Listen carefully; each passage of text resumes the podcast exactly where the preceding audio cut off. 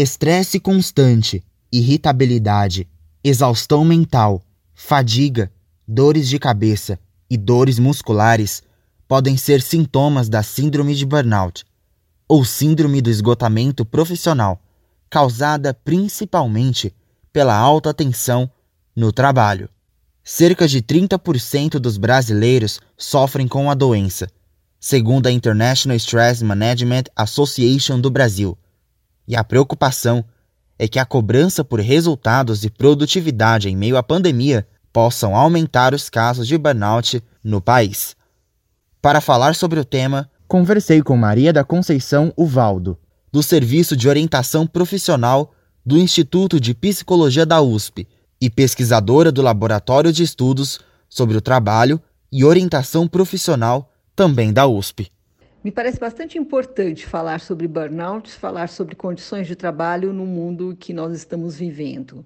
A gente não está falando de algo que é típico desse momento de isolamento social, de condições de trabalho tão complexas, mas algo que já é bem presente na vida de todos nós trabalhadores. Né? As condições de trabalho hoje e a partir da, da, década de 80, elas têm ficado cada vez mais complexas. A instabilidade, as incertezas fazem parte do cotidiano de todos nós.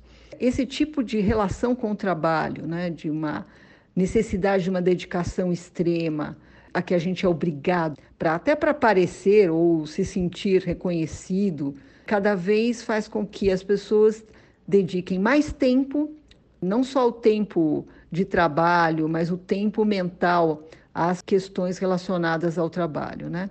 Isso remete a metas de reconhecimento pessoal, né, de você querer se crescer, se desenvolver, e também, basicamente, ao medo né, de se sentir ultrapassado, de ser demitido, de se tornar obsoleto no trabalho. Isso implica em condições de trabalho bastante complexas. É muito comum né, a gente se sentir pressionado até assediado para cumprir metas, para se dedicar totalmente ao trabalho. O trabalho será a vida da pessoa. A síndrome de burnout, basicamente, é exatamente esse esgotamento, essa exaustão que a, as relações com o trabalho nos colocam.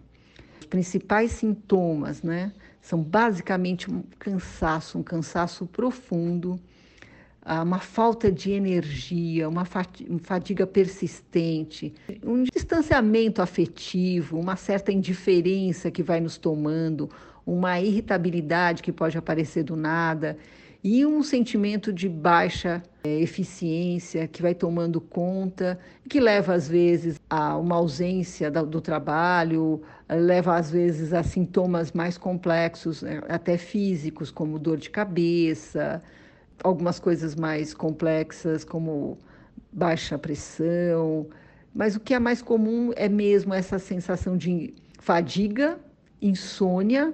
Algumas pessoas relatam também dificuldades gastrointestinais ou às vezes respiratórias. Esses são os sintomas mais frequentes.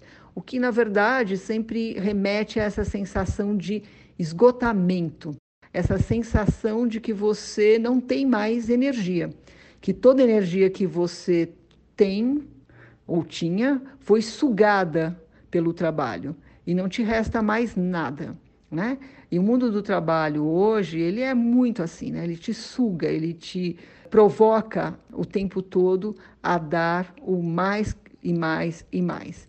E isso a gente não está falando só de empresas tradicionais. A gente também está falando de empresas ditas modernas, com horários flexíveis e tudo mais, mas que no fundo, no fundo, acabam tendo exigências até maiores, né, do que as, digamos, as mais tradicionais.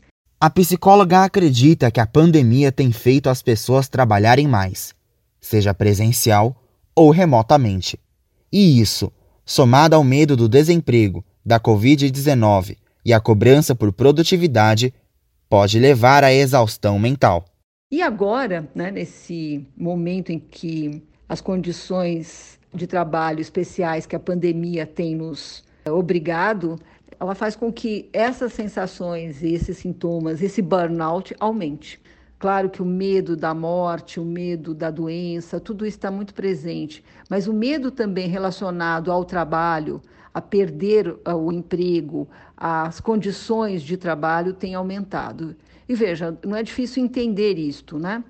Quando você está na vida normal, digamos assim, entre aspas, se é que existe isso de normal, você tem um tempo de trabalho, um tempo para ir para casa, e você, de alguma forma, organiza o trabalho e não trabalho. Na época agora que a gente tem vivido e ficado em casa e trabalhado em casa, esses tempos se misturam.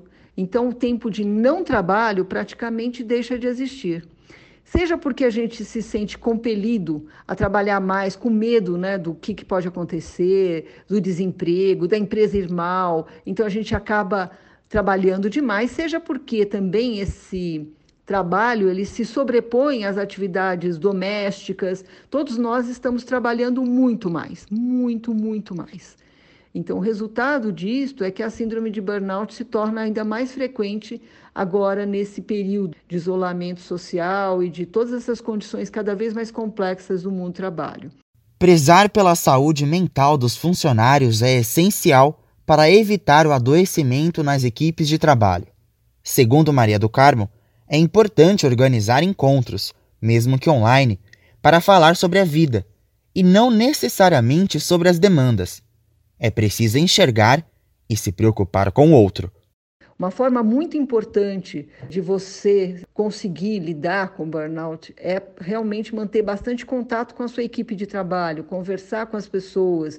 Ah, e os chefes, a mesma coisa. Você quer manter sua equipe trabalhando bem, é, com um nível de saúde mental razoável, é importante marcar entre, é, reuniões, entrevistas, mas não aquelas, ah, vamos fazer, o que nós vamos fazer de trabalho, nada disso, para saber como é que as pessoas estão, para que elas possam trocar entre elas, para que de verdade elas sintam que a vida continua e que eles, eles possam trocar experiências. Isso é muito importante, é muito importante até para as pessoas se sentirem parte do time, da equipe, de sentirem que o seu trabalho está funcionando, para evitar exigências inadequadas. Isso me parece um ponto muito importante. Conversei com Maria da Conceição Uvaldo, do Instituto de Psicologia da USP, sobre a síndrome de burnout na pandemia. Eu sou Kainan de Oliveira, para a Rádio USP.